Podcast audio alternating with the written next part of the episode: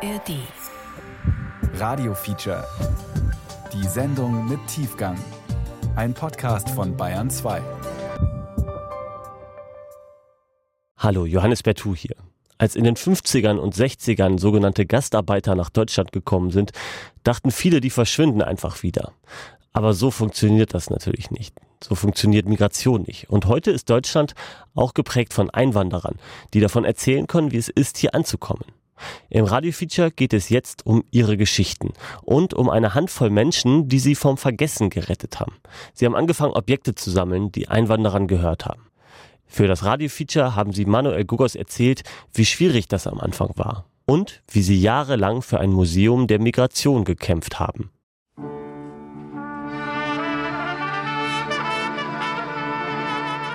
Für uns war ja klar, dass die Gastarbeiter keine Gastarbeiter mehr sind, das sind ja dann Einwanderer. Diese Menschen werden hier bleiben. Die Bundesrepublik Deutschland wird im Jahre 1949 gegründet. Und spätestens seit 1955 und dem Abkommen mit Italien zur Anwerbung von Arbeitskräften für die deutsche Wirtschaft wird diese Geschichte von Millionen Migrantinnen und Migranten mitgeschrieben. Der Hauptanliegen für uns war, also etwas zu retten, was verloren gehen droht, und dann daraus was machen.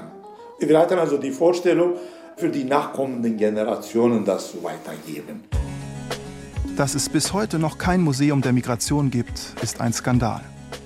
Dabei hat Einwanderung das Deutschland von heute geprägt. Und eine Gruppe von Migranten kämpft schon seit Jahrzehnten dafür, diese Realität auch in einem Museum zu würdigen. Ein Grundgedanke, damit zu gründen, ja. unser Ziel zu erreichen, ja. war auch diese Gesellschaft ein bisschen Lernprozess. Die Domit-Sammlung ist eine Schatzkammer all der Dinge, die Spuren der Migrationsgeschichte in sich tragen. Ein Archiv, in dem sich die Geschichten der Migration ablagern können, Schicht um Schicht, Stimme um Stimme.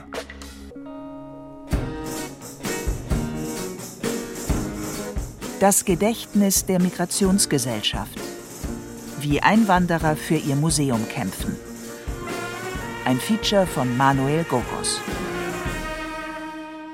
Ich war Drucker und Verleger in der Türkei. Okay. Aber vielleicht noch mal in diesem Sinne bin ich verhaftet worden und verurteilt. Siebeneinhalb Jahre. Ein Jahr war ich im Alter. Gefängnis und dann geflogen. Als, geflohen, ja. ja mhm. Als Gastarbeiter. Ende der 1970er Jahre ist das politische Klima in der Türkei aufgeheizt. Soziale Konflikte brechen aus. Links- und rechtsextreme Gruppen bekämpfen sich mit Gewalt.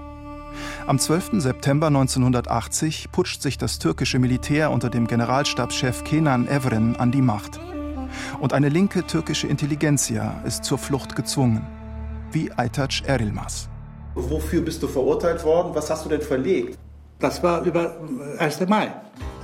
Erilmaz hat als Verleger Flugblätter zum 1. Mai 1977 gedruckt. Bei der großen Kundgebung am Taksimplatz in Istanbul nehmen 500.000 Arbeiter teil. Bis heute unbekannte Scharfschützen feuern in die Menge. 35 Menschen sterben. Tankınız ne güçlü ne güçlü Yüz insanı ezer geçer auch Ahmed Sezer ist Ende der 1970er Jahre vor den bürgerkriegsähnlichen Zuständen in der Türkei geflüchtet. 78 äh, in Marasch, also in ein Südostanatolien-Stadt, also da haben die die Grauen Wölfe damals, äh, die Aleviten, über 130 Menschen da äh, getötet. Ein Massaker. Das war, das war eigentlich ein Massaker. Also in der Zeit habe ich Abitur gemacht und die Situation wurde immer also brisanter. Und da hatte ich die Möglichkeit, aufgrund Familienangehörige, die schon hier waren, Konkret, also mein Bruder war hier, der studierte und eine Schwester, die hier arbeitete. Wir haben gesagt, das wäre vielleicht eine Möglichkeit, bevor das Kind in den Brunnen gefallen ist, mhm. Präventivflug sozusagen. In Deutschland haben die politischen Exilanten Aytac Erilmaz und Ahmed Cäsar dann festgestellt, dass ihre Landsleute bereits auf eine 30-jährige Geschichte mit Deutschland zurückblicken können. Viele sind nach dem deutsch-türkischen Abkommen von 1961 als Gastarbeiter gekommen und zu Einwanderern geworden. Doch Ende der 80er Jahre erkennt die Bundesrepublik diese Wirklichkeit noch immer nicht an. Da fehlte was in Deutschland. Da gab es vor damit Fotoausstellungen über Migration und so weiter, da gab es auch einige. Und äh, die äh, deutschen Einrichtungen haben auch sowas gemacht. Gewerkschaften, Arbeiterwohlfahrt und so weiter. Aber die sind nicht mehr bindbar gewesen. Wir haben gesagt, Leute, das muss nicht so weitergehen. Wir müssen in ein Zentrum bewahren und pflegen, ein Archiv gründen. Es ist diese aus der Türkei stammende linke Intelligenzia, die sich Ende der 1980er Jahre in einem mehrjährigen Selbstfindungsprozess endlich zum Verein Domit zusammenfindet. Domit für Dokumentationszentrum und Museum für die Migration aus der Türkei. Museum ist damals also schon Teil des Namens und das große Ziel des Vereins. Ich war auch ein bisschen hartnäckig, sage ich ganz offen, Durchsetzungsvermögen hatte. Das hast du ja. Aytac Erilmaz ist jahrelang der Motor dieser politischen Gruppe, die schon Ende der 80er Jahre von der Idee eines Migrationsmuseums beseelt ist. Ich treffe ihn erstmals im Jahr 2002 in dem Büro in einem Hochhaus über Köln, wo Domit damals ansässig gewesen ist. Mit Hilfe einer großen Förderung der Kulturstiftung des Bundes will man gerade die eigene Sammlung auch auf andere Einwanderinnengruppen erweitern. Da mein Vater 1960 als griechischer Gastarbeiter nach Deutschland gekommen war, beginne ich für Dome zu arbeiten. Und weil mein Vater sich selbst ganz unbefangen einen Gastarbeiter nannte, verwende auch ich den Begriff. Wenn man so eine Arbeit Erfolg haben möchte, muss erst lesen. Ohne Recherche kannst du überhaupt nichts sammeln. 20 Jahre später, im Jahr 2022, als wir uns für dieses Feature unterhalten, trinken wir wieder den Tee von der Schwarzmeerküste, von der Aytac Erilmaz stammt. Aytac erzählt mir von der Pionierzeit, als er und seine Gleichgesinnten damit begonnen haben, Fotos und alltagskulturelle Objekte aus der Anfangszeit der Gastarbeit zusammenzutragen. Zum Beispiel vom millionsten türkischen Gastarbeiter Ismail Bahadir. Ich habe sehr gefreut. Ich habe entdeckt, millionste türkische Migrant, München Hauptbahnhof kommt, 11. Gleis. Das ist ja erste Foto, das ich auch DPA einen Brief geschickt hatte. Innerhalb einer Woche. Die haben mir geschickt, die vier Seiten, diese Foto, Originalfoto. Ich habe natürlich überall gezeigt, die Freunde, Kollegen und so weiter. Guck mal, die Sammler finden Fotos aus den 60er Jahren von türkischen Frauen bei der Fließbandarbeit für Siemens in München mit geblümten Kitteln, noch ohne Kopftuch meist. Sie entdecken Zeitungsartikel von muslimischen Männern, die im Kölner Dom beten. Aber sie tragen auch die Dinge zusammen, von denen diese Menschen damals umgeben waren. Hölzerne Wohnheimstühle zum Beispiel, in die Namen eingeritzt sind, als wären die Wohnheime der Gastarbeiterinnen und Gastarbeiter Gefängnisse. Und wenn ich was finde, viele Freunde von mir haben gesagt, ja, das ist ein Dinosaurier-Eier. Eines der ersten Dinosaurier-Eier oder Highlight-Objekte, die Aytac Erilmas auftreiben kann, ist der sogenannte Janjat Boy. Objekt Nummer 1. Der Janjat Boy. Zunächst existierte er nur als Gerücht. Da gab es Hinweise, die sich verdichteten. Die befragten GastarbeiterInnen der ersten Stunde wussten zwar alle, wovon die Rede ist. Ach ja, der Janjat Boy. Und doch suchte Erielmas lange vergebens, bis sich das Ding endlich finden ließ. In einem Keller, in einem Schwebezustand zwischen Gebrauch und Entsorgung. Und das Rätsel löste sich. Der Janjat Boy ist eigentlich der Concert Boy von Grundig, eines der Geräte, mit denen die Marke marktführend wurde. Mit dem Janjat Boy ist mit Händen zu greifen, die Auswanderung nach Deutschland hat sich gelohnt. Darum trug man das Ding wie eine Trophäe nach Hause, um Eindruck zu machen bei der Frau, den Kindern oder bei den Verwandten in der Türkei. Migranten ticken etwas anders, nämlich eins zu eins äh, Vertrauen, ja. Vertrauen zu gewinnen, Überzeugenarbeit leisten. Das ist wichtig. Da habe ich auch erzählt, deine Enkelkinder ah. erfahren, was die Oma äh, oder Opa gemacht haben und so weiter. Auch diese Gesellschaft, diese Deutschen auch erfahren, äh, warum es geht, warum sind die gekommen. Es gibt eine hartnäckige Nachbarschaft zwischen Menschen und Dingen, eine fortgesetzte Vertrautheit, ja Anhänglichkeit. Dinge können ermöglichen oder verhindern. Wie eine Schreibmaschine, mit der alle Anwerbungen koreanischer Krankenschwestern nach Deutschland abgewickelt wurden.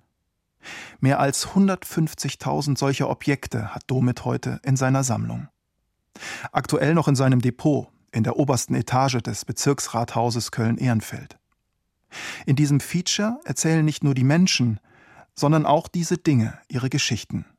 Von der Ära der Gastarbeit, von Vertreibungen nach dem Zweiten Weltkrieg, von der Flucht über das Mittelmeer in der Gegenwart. In diesem Sinne werden auch sie zu Protagonisten. Das Objekt Nummer zwei ist eigentlich ein Objektensemble. Vier alte Aktenordner mit schwarzen Rücken und grüner Aufschrift. Zwei Schlitze und Nocken in den Ordnerdeckeln lassen die Hebebügel einrasten und ordnen auf diese Weise Presseartikel zu diversen Gastarbeiterthemen, Rechenschaftsberichte früher Vereinsaktivitäten oder den Briefverkehr mit Spendern. Auch Taifun Demir gehört zu den Domit-Gründern der ersten Stunde. Ich wundere mich heute, dass ich in die Türkei gehe. Ich bin mit so einem Wut aus dem Land weggegangen. Ich war 27 Jahre alt. Ich hatte ein Boot, ein kleines ein Ruderboot. Ich war im Knast und dann war ich einer der ersten 50 von 300.000 Menschen. Und dann kamen nochmal diese ganzen Anklagen und so. Dann hatte ich keine Kraft, dann bin ich abgehauen, habe ich den Verlag wirklich mit viel Mühe geschafft und äh, alles musste ich zurücklassen. Und dann dachte ich, dann werde ich lebenslang Klo putzen, aber niemals wieder in diesem Land zurückgehen. Ich treffe Taifun in seinem Haus in der Nähe des Duisburger Bahnhofs. Er setzt mir selbstgebackenes vor, eine Eigenkreation mit Honig und Nüssen. In seinem gutbürgerlichen Wohnzimmer, umgeben von Bücherregalen, erzählt er mir, dass die Geschichte des Domit-Archivs eigentlich in Berlin begann. Dabei habe ich den äh, Dr. Arif Chalar kennengelernt. Der war Philosoph. Dann Cihan Aren, der ist einer der wahrscheinlich sehr großen Architekten heute in Berlin. Und dann Günter Kleff, der das Buch geschrieben hat von Bauern zu Industriearbeiter. Die hatten nach 1980 gleich beginnen, so ein Türkei-Archiv zu entwickeln. Die haben den Spiegel und Stern Anfang 50er Jahren bis 82 durchgegangen und alles, was über äh, Gastarbeiter geschrieben worden war, haben die fotokopiert. Und diese vier Ordner, die kommen aus Berlin. Also eigentlich die erste Überlieferung, die richtig, erste richtig, Papierüberlieferung. Allererste, ja, richtig, richtig. Taifun Demir nimmt die Ordner Ende der 1980er Jahre von Berlin aus mit ins Ruhrgebiet. Ich bin ja hier bei der Stadtbibliothek. Ich habe dann lange an dieser Kommission gearbeitet, also Hilfen für Bibliotheken, die bereit wären für Migranten, also damals waren, hießen ja noch Gastarbeiter, mhm. für die Literatur bereitstellen. In Griechisch, Spanisch, Portugiesisch, Serbokratisch, Türkisch. Taifun liebt die Literatur und er hat für sie sein Leben gegeben. Besonders nah hat Taifun Demir der Schriftsteller Fakir Baykurt gestanden, der 1979 nach Duisburg kam. In seiner Erzählung Mögen die Eichen nach uns wachsen erzählt Baykurt von einem alternden türkischen Gastarbeiter, den plötzlich die Sorge überkommt, sein ganzes Leben in Deutschland könne womöglich spurlos vorübergegangen sein. So pflanzt er einen Baum, um seine tiefe Verwurzelung in Deutschland zum Ausdruck zu bringen. Diese Geschichte hat Taifun Demir und die anderen Domit-Gründer inspiriert. Balkut hat ja eine, eine Geschichte, ein Gastarbeiter in Deutschland beerdigt. Das war auch ganz am Anfang, also entweder 80 oder 81. Und dann sagte, wenn man dann auch schon Friedhöfe hier hat, dann wird man nicht mehr weggehen.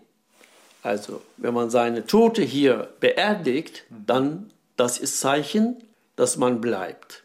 Wenn man eigene Friedhöfe hat, Sollte man dann nicht auch ein eigenes Museum haben, in dem die eigene Geschichte weiterleben kann?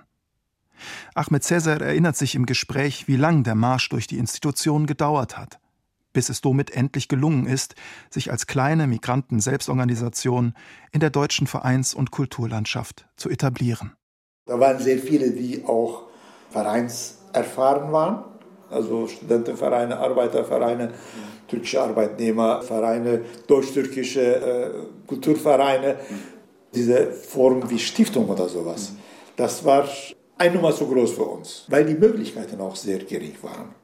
Als mir Ahmed im heutigen Domitsitz im Obergeschoss des Bezirksrathauses Köln-Ehrenfeld gegenüber sitzt, vergleicht er die heutige Situation in der Türkei unter Präsident Recep Tayyip Erdogan mit der Diktatur der 80er Jahre.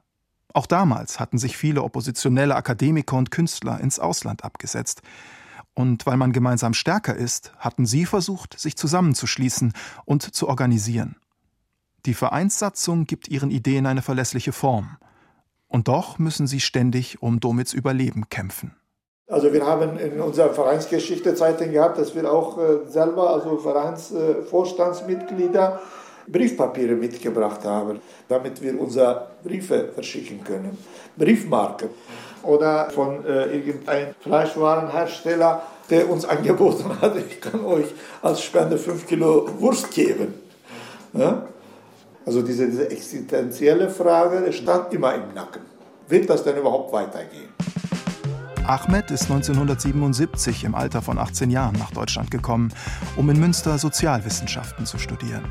Nach dem Studium will er eigentlich in die Türkei zurückkehren. Stattdessen heiratet er und beginnt, sich immer mehr mit migrationspolitischen Themen auseinanderzusetzen. Heute ist er Integrationsbeauftragter der Stadt Gronau und noch immer ist er im Domit-Vorstand aktiv diese Anwerbung an diesen Verbindungsstellen, diese ärztliche Untersuchungen, diese Auswahlverfahren, die Reise als solche, das sind schon also sehr zum Teil menschenunwürdige Verhältnisse. Allein zum Beispiel so diese, diese Transportbegriffe wie äh, 50 Stück. Ne? Also ich habe Menschenmaterial, habe ich gelesen mal. Oder so. Ne? Also die Menschen, die hier leben, die müssen das auch wissen. Aber wie genau waren damals die menschenunwürdigen Verhältnisse, von denen Ahmed Cäsar spricht? Gleich nach der Unterzeichnung der deutsch-türkischen Anwerbevereinbarung am 30. Oktober 1961 wird in Istanbul die sogenannte Verbindungsstelle zur Rekrutierung von Arbeitskräften eingerichtet. Und die türkischen Migrantinnen und Migranten sind zunächst optimistisch, denken, dass sich in Deutschland kinderleicht Geld verdienen lässt, weiß Aytaç Erilmaz. Die haben äh, in der Türkei gesagt, ja, ich spaziere in Fabrik, drücke ich diesen Knopf und Maschinen arbeiten selbst und dann ich, ich komme in eine halbe Stunde zurück und dann nochmal drücke und dann verdiene ich mein Geld. das ist ein Blödsinn. So ein Menschen, die haben auch sehr elend erlebt zum Beispiel. Das Elend beginnt schon bei den medizinischen Reihenuntersuchungen in der Verbindungsstelle in Istanbul, die viele der Gastarbeiterinnen und Gastarbeiter als schamverletzend erleben. Weil die Frauen ihren Urin abgeben müssen, um sicherzustellen, dass sie nicht schwanger sind. Oder weil sie in Unterwäsche zur Untersuchung antreten sollen, selbst beim Augenarzt. Objekt Nummer 3.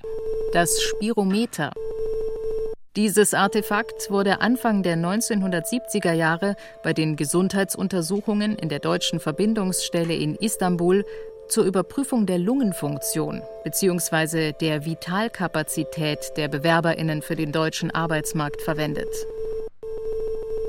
Dieses Objekt, Atemmessgerät heißt das. Ich habe auch Depot von türkischer Arbeitsanstalt in Istanbul entdeckt. Dieses Gerät, ich habe es hier gehört, Bergarbeiter.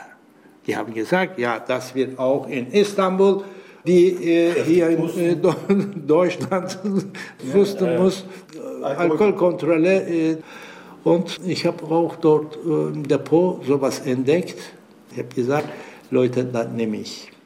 1995 hat Aytac Erilmas dieses Objekt in die Domit-Sammlung aufgenommen. Das Gerät in das tatsächlich tausende Arbeitsmigranten aus der Türkei reingepustet haben. Diejenigen, die angenommen werden, treten vom Istanbuler Bahnhof Sirkeci aus die Bahnreise nach München an. Die waren Nahzüge. Typ BYX 3 und gar keine Kopfsturz. Diese Reise ist extrem strapaziös. In den überfüllten Zügen sitzen die Arbeitsmigrantinnen und Migranten oft drei Tage auf ihren Koffern. Völlig erschöpft kommen sie am Gleis 11 am Münchner Hauptbahnhof an. Die italienischen Gastarbeiter haben es Binario della Speranza, Gleis der Hoffnung genannt. Wie zuerst die Gastarbeiter und Gastarbeiterinnen aus Italien und dann aus Griechenland und Spanien, werden nun auch die türkischen Arbeitsmigranten von München aus zu ihren Destinationen geschickt, zum Beispiel nach Berlin. Objekt Nummer 4. Der Schuhputzerkasten eines Armeniers in Berlin. Gibt es irgendein Lieblingsobjekt von dir hier in der Sammlung? Ja, dieser Schuhputzerkasten ist irgendwie also so die Geschichte von diesem Mensch, so Angehöriger von einer Minderheit. Das ist also ein Armenier aus Istanbul und der hat in Berlin hat äh, diese Idee gehabt, ich kann als Schuhputzer arbeiten und da haben wir gesagt, nee, Moment mal, als Deutschland, das geht nicht. Du brauchst eine Genehmigung und dies und jenes. Und es funktionierte nicht. Er hat aber auch hartnäckig dran geblieben, bis er eine Sondergenehmigung von Eberhard Diebken, von regierendem Bürgermeister, bekam. Der Schuhputzerschrank aus Berlin besteht aus über 500 Einzelteilen. Darunter Fläschchen mit unterschiedlichen Farbtönen oder Cremes, die nach Jahrzehnten im Archiv schon angetrocknet waren. In der Zeit, da sie sich zum Verein formieren, sind die meisten Arbeitsmigranten in einer paradoxen Situation. In einem angeblichen Nicht-Einwanderungsland sind sie doch längst zu Einwanderinnen geworden. Umso bitterer ist ihre Enttäuschung, als es Anfang der 1990er Jahre in Städten wie Hoyerswerda und Rostock-Lichtenhagen zu einer mörderischen Anschlagsserie gegen angebliche Ausländer kommt. In der Nacht zum 29. Mai 1993 gießen vier junge Männer aus der rechtsextremen Skinhead-Szene Benzin in den Windfang eines Hauses in der unteren Wernerstraße in Solingen und zünden es an. Fünf Familienmitglieder kommen in den Flammen um. Ich habe gestern, äh, als ich mir meine Terminkalender nochmal angeguckt habe, die erste Vorstellung von Domit im Roland Museum war am 29. Juni 1993. Das war genau ein Monat nach Solingen. Und bei uns war eine unglaubliche Bereitschaft für die, äh, wir waren sozusagen glücklich über die Perspektive, dass wir als Museum mit unseren professionellen Mitteln ein kleines bisschen ein Projekt gegen diese mörderische Ausländerfeindlichkeit würden machen können. Also mir wurde diese Aufgabe dann übertragen. Ne? Das war noch ein unglaublich aufwühlendes Thema. Und die Perspektive da, was Sinnvolles tun zu können, das war geradezu elektrisierend. Im Zuge meiner Recherchen besuche ich auch Mathilde Jamin. Die Historikerin gehört zu den ersten Verbündeten, die Domit in der sogenannten Deutschen Mehrheitsgesellschaft gewinnt. Bei ihr zu Hause wartet eine Kürbissuppe auf mich. Und Bücher, Zeitungsartikel, Akten.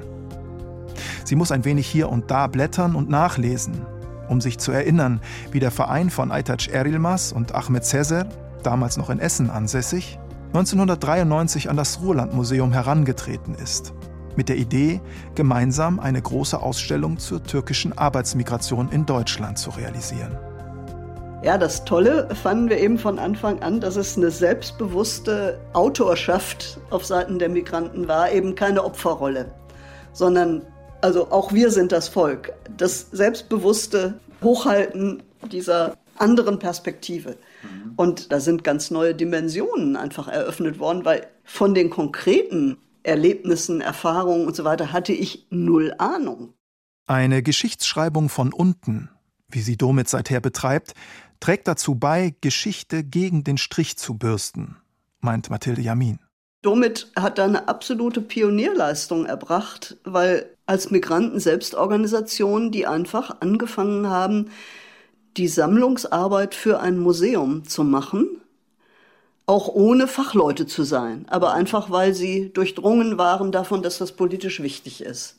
Und diese Autorschaft von Domit, dass es eben die Migranten selbst sind, die das machen, Das war einfach von zentraler Bedeutung, auch für die, für die Zukunft dann, was daraus werden sollte, für das Ziel von Domit ein Migrationsmuseum zustande zu kriegen. Die Kooperation mit dem damaligen Ruhrlandmuseum in Essen sei ein großer Schritt in Domits Entwicklung gewesen, meint Ahmed Cesar. Das war quasi ein äh, Quantensprung in unserer also Organisationsgeschichte. Diese Zusammenarbeit mit Ruhrlandmuseum war also eigentlich wie so eine Reifeprüfung. Wir haben gesagt, also wir sind nicht die Zulieferer für eine deutsche einheimische Einrichtung, die das machen will. Wir kooperieren mit allen, aber wir möchten, dass die Geschichte tatsächlich aus diesen beiden Perspektiven erzählt wird. Welche Objekt aussagekräftig? Einige Objekte oder Materialien für deutsche Sicht interessant, einige ist ja für türkische oder Migrantensicht interessant. In diese Richtung haben wir viel diskutiert. Ob ein Objekt als museumswürdig gilt, hängt wesentlich davon ab, ob die soziale Gruppe, der es entstammt, als geschichtswürdig betrachtet wird oder nicht. Das Ausstellungsmachen ist also nicht zuletzt eine Frage von Herrschaft und Partizipation. Was macht denn dieses oder jenes Objekt aus der Alltagskultur sozusagen auch zu einem sprechenden Zeugen? Es muss eine Bedeutungsebene haben. Nicht, weil es im Alltag gebraucht wurde, ist es wichtig, sondern weil diese Form des Alltags für etwas historisch Bedeutsames steht. Also zum Beispiel die Trinkflaschen, die dann äh, auf den ersten Reisen, auf den Zugreisen mitgenommen wurden, die sprechen über ganz viele Dinge, die die Erfahrungswelt der Reisenden damals ausgemacht haben, das Strapaziöse. Objekt Nummer 5. Im Domit-Archiv trägt es die Eingangsnummer E0400. Die genaue Objektbezeichnung lautet Flasche. Alternative Bezeichnung Wasserbehälter. Objektbeschreibung türkisblauer Plastikwasserbehälter mit Blumenmuster in den Behälterkörper eingeprägt. Erhaltungszustand leichte Beschädigungen oder Zerfallserscheinungen. Zugangsdatum 7.12.1995. Art des Zugangs Schenkung. Objektgeschichte dieser blaue Wasserbehälter gehörte zur Reiseverpflegung, die alle Arbeiterinnen für die erste Fahrt von der Türkei in die Bundesrepublik Deutschland bekamen. Er stammt aus dem Wohnheim für ausländische Arbeiterinnen der Passavantwerke in Arbergen, Hessen. Mathilde Jamin sieht die blaue Plastikflasche aus der Domit-Sammlung als ein klassisches Objekt des Musée Sentimental, wie es der Schweizer Künstler Daniel Spörri in den 1970er Jahren formuliert. Ob es um Konrad Adenauers Rosenschere und Heinrich Bölls Bleistiftstummel oder um das Essgeschirr einer Gastarbeiterin geht. Das Musée Sentimental zielt auf persönliche Erinnerungsstücke, die die Gebrauchsspuren alltäglicher Verrichtungen tragen. Auf Alltagsgegenstände, die gerade in ihrer Abgenutztheit einen intimen Bezug zur Geschichte einer Person und damit zur Geschichte allgemein verraten. Für uns ist das Objekt eine historische Quelle, wenn es denn authentisch ist. Und deshalb enthält es Bedeutungen, die man sich heute noch gar nicht vorstellen kann. Und wenn man es nachbilden würde im Modell, dann kann man ganz viel falsch machen, über das man in den Einzelheiten nichts weiß. Deshalb ist das authentische Objekt einfach von seinem Quellencharakter her für Historiker, Museumsmenschen heilig. Ne? Mit dem Konzept des Musée Sentimental lernt Domit den Wert der vielen persönlichen Erinnerungsstücke in seiner Sammlung auch ausstellungstheoretisch zu untermauern. Mir war es auch immer wichtig, das nicht als eine ethnische Zuschreibung, sondern als eine sozialgeschichtliche, also der Typus Arbeitsmigrant, Gastarbeiter. Das ist eine sozialgeschichtliche Figur. Und da ist es eigentlich nicht so wichtig, ob die türkisch oder griechisch oder sonst was geprägt ist. Also das Entscheidende ist dabei nicht die Nationalität, sondern dass Menschen mit unterschiedlichen Erfahrungen in ein fremdes Land kommen, dort entscheidend beitragen zu dessen Entwicklung und was dann mit denen selbst passiert. Viele Migranten, nicht nur Migration aus der Türkei, sondern Griechen sind auch gekommen. Mhm. Italiener sind auch gekommen. aus Ex-Jugoslawien, viele Bosnier oder Kroaten oder Serben sind auch gekommen, diese Ausstellung zu sehen. Im Ruhrlandmuseum? Im Ruhrlandmuseum. Das war wirklich überraschend gewesen. Ich war immer da. Und zu mir, äh, die haben gebracht, solche Leute, Spanier zum Beispiel. Mhm. Nach diesem Ausstellung, wenn wir äh, schaffen, würden wir gerne dieses Konzept äh, erweitern, erweitern und so weiter. Im Jahr 2002 steht Domit vor einem ganz großen Durchbruch.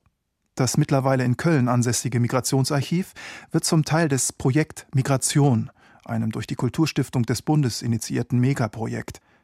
Bei der Eröffnung im Jahr 2005 thematisiert die Schau auf insgesamt 3000 Quadratmetern, verteilt über mehrere Orte in der gesamten Kölner Innenstadt, nun die Aufbrüche aus allen klassischen Anwerbeländern wie Italien, Spanien, Griechenland, Jugoslawien und Portugal.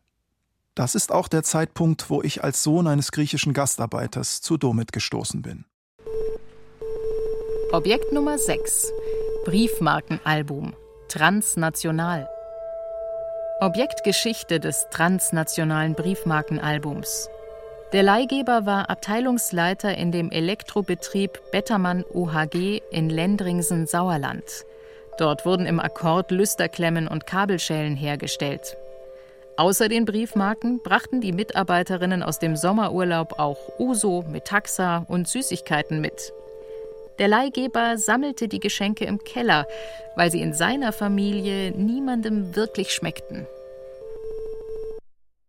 In der elften Etage eines Hochhauses in der Bonner Straße forsche ich ab 2002 für drei Jahre in einem Großraumbüro zu Griechen in Deutschland, während meine Kollegen zu Italienern, Portugiesen und Spaniern recherchieren.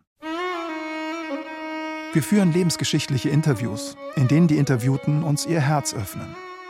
Wie Zoe Gymnopoulou Becker, als sie mir erzählt, wie sie damals Anfang der 1960er Jahre in München am Gleis 11 angekommen ist.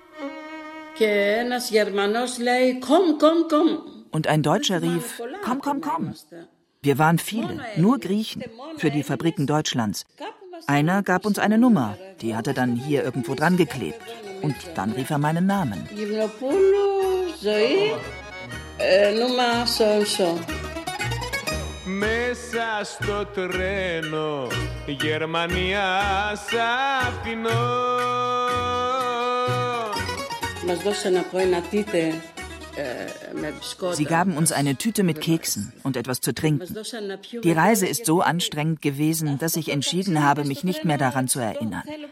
Und als wir die Treppenstufen hinuntergingen, immer weiter runter, da sagte ich, jetzt Mädels, jetzt geht es in den Ofen. Das war natürlich nicht in Ordnung, dass ich das sagte. Aber okay, wir waren ungebildet damals. Und so war das eben in meinem Kopf gespeichert. So hatte ich die Deutschen kennengelernt als Kind. Später heiratete ich einen Deutschen. Da kannst du mal sehen, was alles passiert.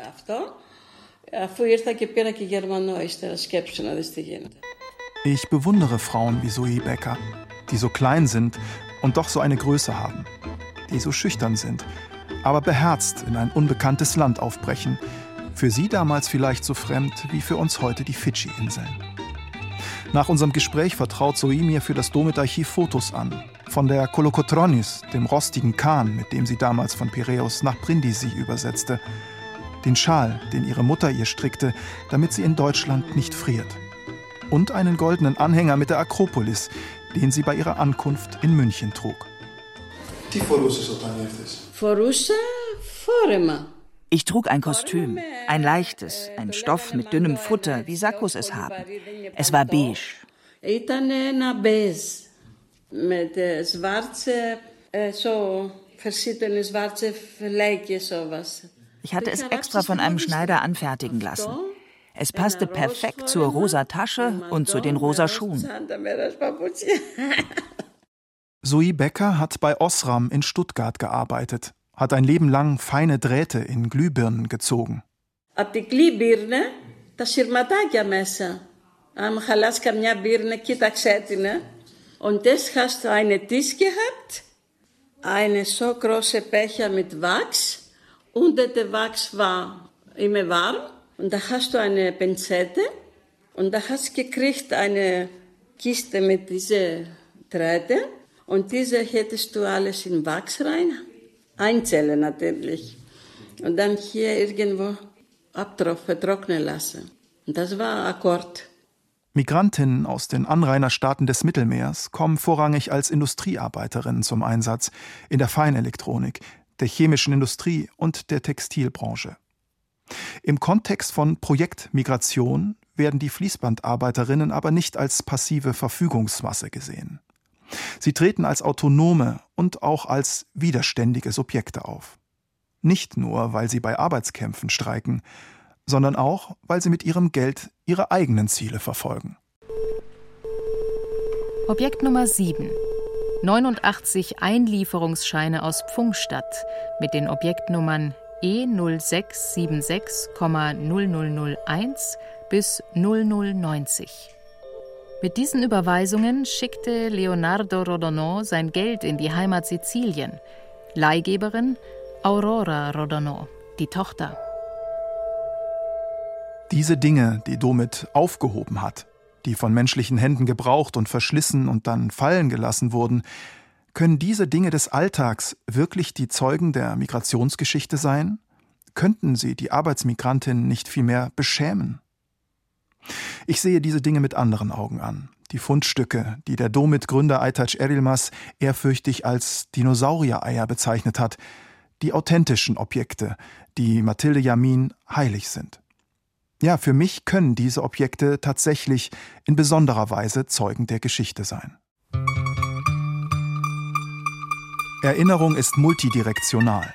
Das heißt, sie kommt aus allen Richtungen. Jede Geschichte hat ihre Vorgeschichten. Vor der Geschichte der griechischen Arbeitsmigration nach Deutschland liegt eine Geschichte der Flucht aus Kleinasien. Die Geschichte einer Zwangsmigration mündet in eine Geschichte der Arbeitsmigration wie in der Geschichte von Petros Melitopoulos. Das ist hart, hart, hart, hart. Ich glaube, der Partisanenkrieg hat ihm so gemacht. Objekt Nummer 8. Das Dorfmodell Ptelea. Eingangsnummer 0889,0000. Petros Melitopoulos modellierte dieses Modell des Dorfes seiner Kindheit auf einem Küchentisch in München.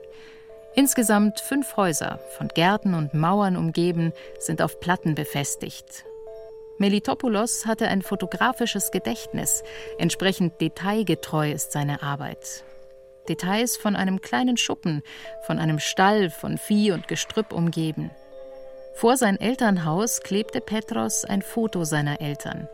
Außerdem benutzte er für den Modellbau Aldi-Kartons und Zigarettenstummel, Haferflocken, griechische Reisnudeln und Material aus dem Modelleisenbahnbedarf, Blumenerde, Islandmoos. Auf einigen Papierstreifen notierte er Bruchstücke seiner Biografie. Angela Melitopoulos, Jahrgang 1961, ist die Tochter von Petros. Und sie hat noch im Ohr, wie ihr Vater seine Geschichte erzählt. Sie wird ja nicht nur erzählt, weil sie fest geschrieben ist, sondern sie wird performt. Sie wird wirklich kreiert auch. Aber in dieser Kreation sind eben Formen des Erinnerns mit eingeschlossen und die beziehen sich auf eine bestimmte Form der Stimme und ist eine Stimme, die sich wie eine Art von Songline eigentlich überträgt. Das heißt, was meine Großmutter an meinem Vater erzählt hat und immer wieder erzählt hat, hat eine bestimmte Stimmmelodie. Ja? Also das heißt, das haben die so und so und so gemacht. Und diese Stimmmelodie war für mich ausschlaggebend. Das ist eine Form von Wiederholung, wo es nicht nur um den Text geht, sondern es geht auch um die Melodie dieses Textes. Es ist ein Erzählstoff, der bitter gärt. Vom Großvater, einem berüchtigten Partisanenkämpfer gegen die Türken, von dem sogenannten Bevölkerungsaustausch 1922, in dessen Zuge die Familie aus ihrer angestammten Heimat in der heutigen Türkei vertrieben und in einem Dorf nahe der griechischen Stadt Drama angesiedelt wird, in Ptelea. Die Sätze, die ich erstmal gehört habe aus dieser Geschichte, waren sehr brutal. Die haben mich als Kind schockiert, wie hier Gurgel durchschneiden, also angefüllt von Bildern, die irgendwie unheimlich waren. Das hat sich nicht als eine Geschichte gestaltet, sondern aus so intensiven Sätzen, die so reingeschleudert werden in dein Leben. Angela Melitopoulos ist Videokünstlerin. Sie hat an der Düsseldorfer Kunstakademie bei Namjoon Paik studiert. Heute lehrt sie selbst an verschiedenen Hochschulen für Medienkunst, kuratiert Ausstellungen überall auf der Welt. In ihrem frühen Film Passing Drama von 1999 zeichnet sie den Weg ihres Vaters nach, der im Krieg als Zwangsarbeiter nach Deutschland kommt und der nach 1945 freiwillig dorthin zurückkehrt, um im Wirtschaftswunderland von Haus zu Haus zu gehen und deutschen Hausfrauen Küchengeräte zu verkaufen. In der Ausstellung Projekt Migration wird das Dorfmodell des Vaters dann zusammen mit dem Film der Tochter gezeigt. Ausländer auf unseren Straßen. Es könnten auch Marsmenschen sein, so fremd nehmen sie sich aus.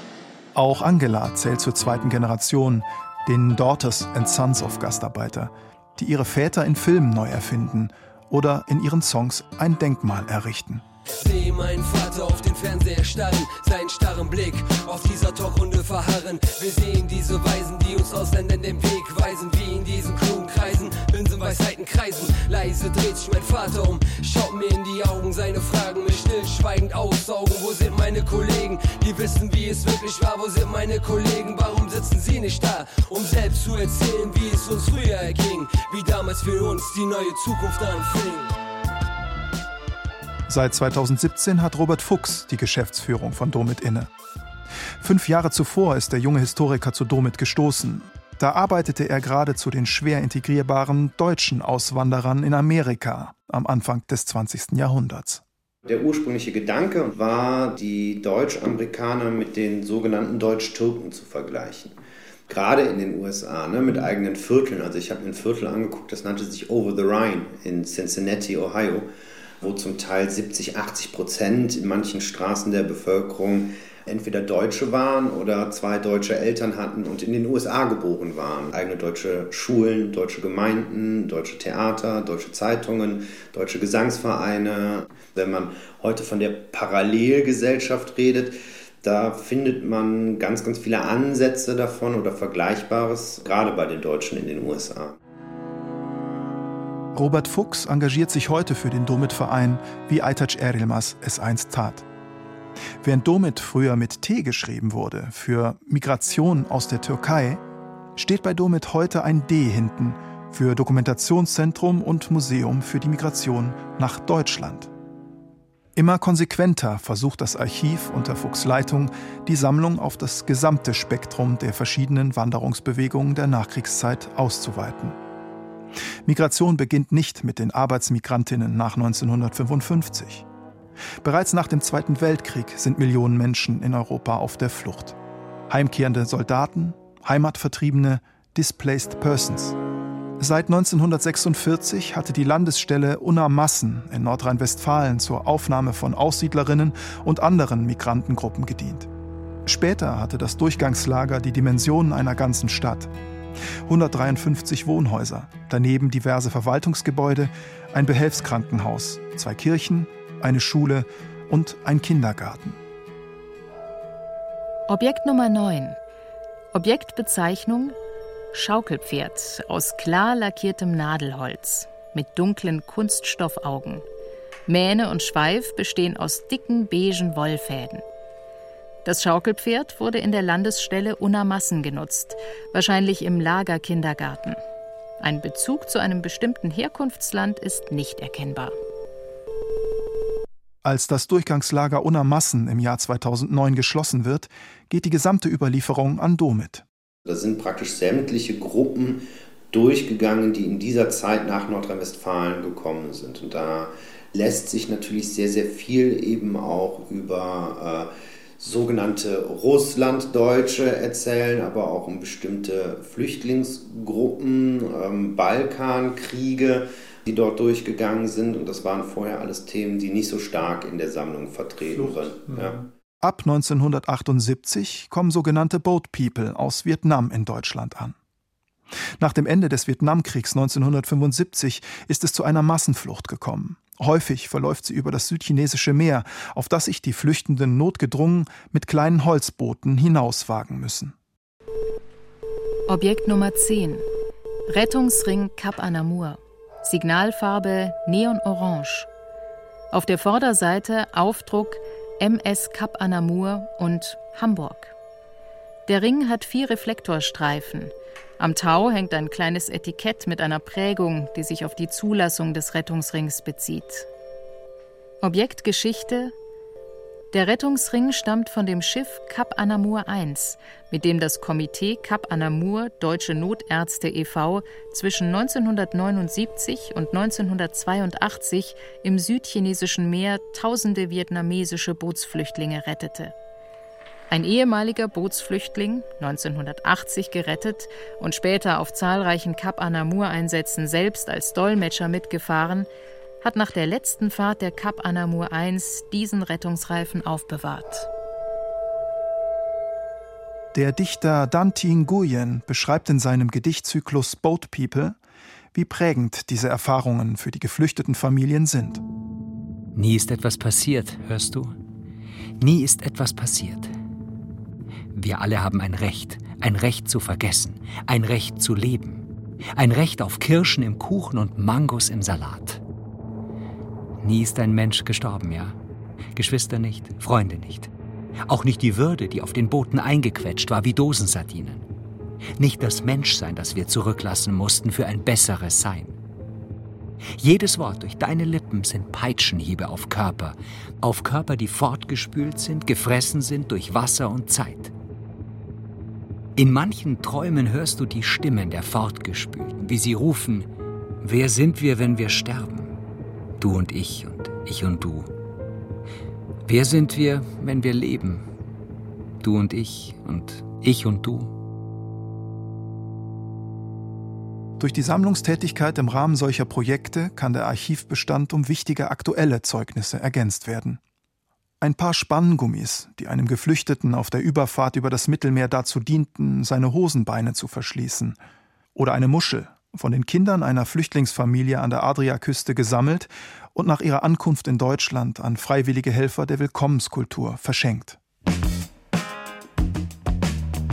Nach seinem Rückzug im Jahre 2012 bekommt der langjährige Domit-Geschäftsführer Aytac Erilmas Post von dem damaligen Bundespräsidenten Joachim Gauck. Erilmas soll für seine Lebensleistung mit dem Bundesverdienstkreuz geehrt werden. Doch Erilmas lehnt die Auszeichnung ab Statt ihm symbolisch ein Verdienstkreuz zu verleihen, wäre in seinen Augen die Einrichtung eines Migrationsmuseums politisch bedeutsam gewesen. Ohne äh, Museum äh, sowieso ist ja kaum äh, die Menschen zu überzeugen und äh, diese Idee zu gewinnen. Das ist die Vision. Die Vision ja, ja. ist ein Vision ist ja wichtig. Museum. Das ja? Museum ist die Vision. Heute verbringt Aytac Erdilmaz seine Sommer in der Türkei. Er beschäftigt sich intensiv mit der Kulturgeschichte der Olive. Und er hat aufgehört, sich diese bohrenden Fragen zu stellen.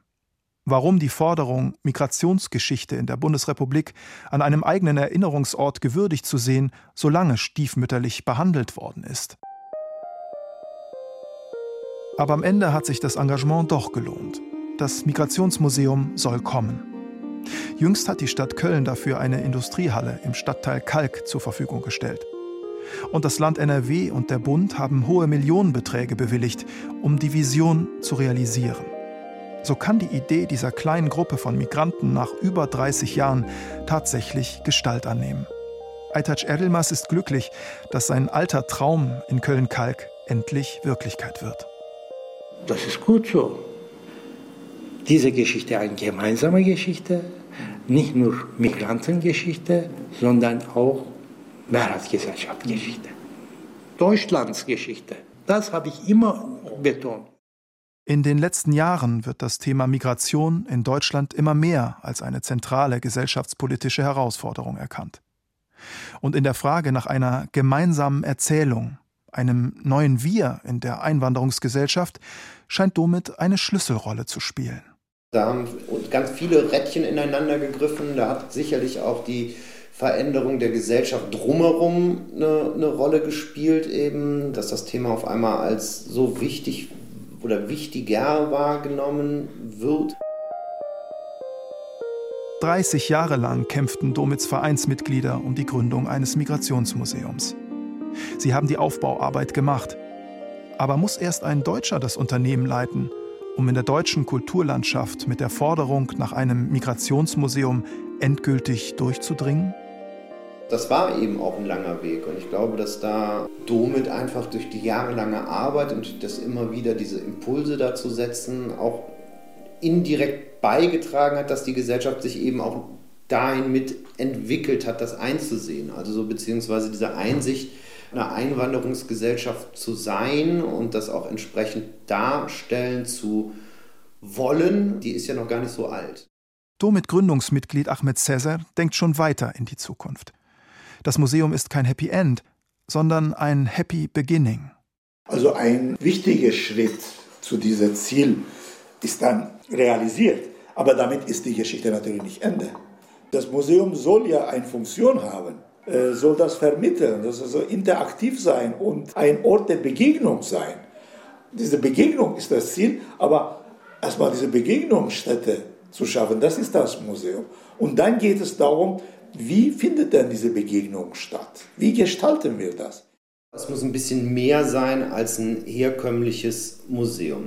Es muss ein Ort sein, der Impulse setzt eben zu einer Entdramatisierung von, von, von Migration, Versachlichung und dann eben mit dem Effekt eben auch, dass diese Dichotomie zwischen die und wir aufgelöst wird, also die Ausländer, wir Deutschen und dann die Frage, wie wollen wir denn zukünftig in dieser Gesellschaft zusammenleben?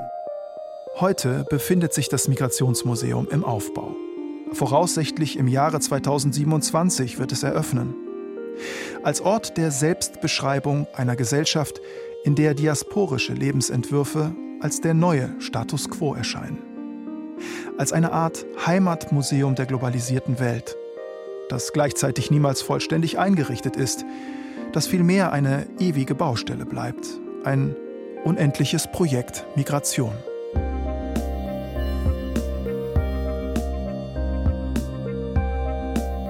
Das Gedächtnis der Migrationsgesellschaft. Wie Einwanderer für ihr Museum kämpfen. Feature von Manuel Gogos. Es sprachen Jennifer Güsel, Hemma Michel, Florian Schwarz und der Autor. Regie Christiane Klenz. Technik Daniela Röder. Redaktion Johannes Bertou. Eine Produktion des Bayerischen Rundfunks 2023.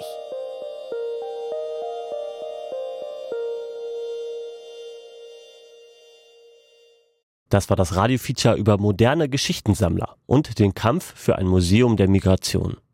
Die Pläne für so ein Museum werden immer konkreter. Auf der Webseite domit.org, geschrieben D-O-M-I-D, finden Sie mehr Infos. Der Link steht auch in den Show Notes. Bis nächste Woche, Ihr Johannes Bertou. Große Momente, die die Welt verändert haben. Aber auch das Alltagsleben der Menschen früher. In Alles Geschichte, History von Radiowissen nehmen wir Sie mit auf spannende Zeitreisen. Wir erleben, wie das Gestern mit dem Heute zusammenhängt. Und vor allem erzählen wir einfach gute Geschichten. Von der Wiedervereinigung bis zum Ende der Sklaverei. Vom Fräulein vom Amt bis zur Erfindung der Ferien. Auch Robin Hood sind wir auf der Spur. Hat es den Rächer der Armen wirklich gegeben? Und unser Podcast reist noch weiter zurück in die Vergangenheit, bis zu den Pyramiden und zum Löwenmenschen der Steinzeit. Alles Geschichte, der History Podcast von Radio Wissen. Alle Folgen finden Sie in der App der ARD Audiothek und überall, wo es Podcasts gibt.